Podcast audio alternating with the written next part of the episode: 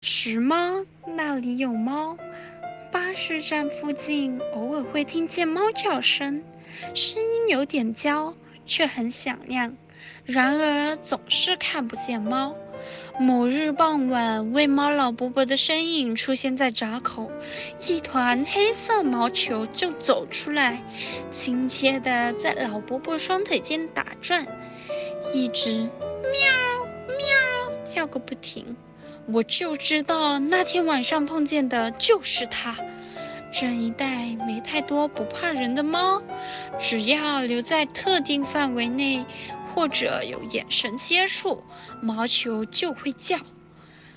披着一身长毛、四脚踏雪、带有白领巾、拖着蓬松的松鼠尾，走起路来看似没有脚，远看就是一团移动毛球。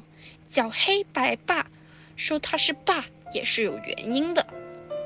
个子本来就不小，加上一身长毛，看起来身形更巨大。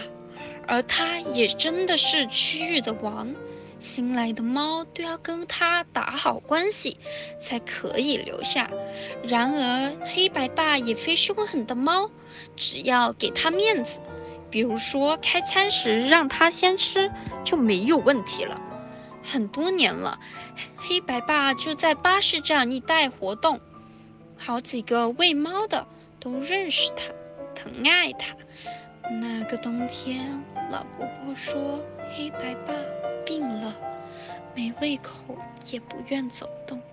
其他街坊知道了。就给他预备各种好吃的，逗着他吃，陪着他吃，胃口好了，体力又恢复了。大概凭自身抵抗力，黑白爸康复过来。每到农历新年，村内不时燃起爆竹。那一年事情不一样了，老伯伯说，年初一，黑白爸被炮竹声吓着。之后就一直没有再回来。之后几天，特意往山的方向走，希望遇见他，带他回来。搜索行动维持了很短时间，大概个多星期后吧，由老伯伯口中得知，清道员在另一端马路上捡了一条猫尸体。很重很大的黑白猫尸体，黑白爸走了以后，那位跟着他的灰毛蓝眼英俊小生被打得满脸伤痕。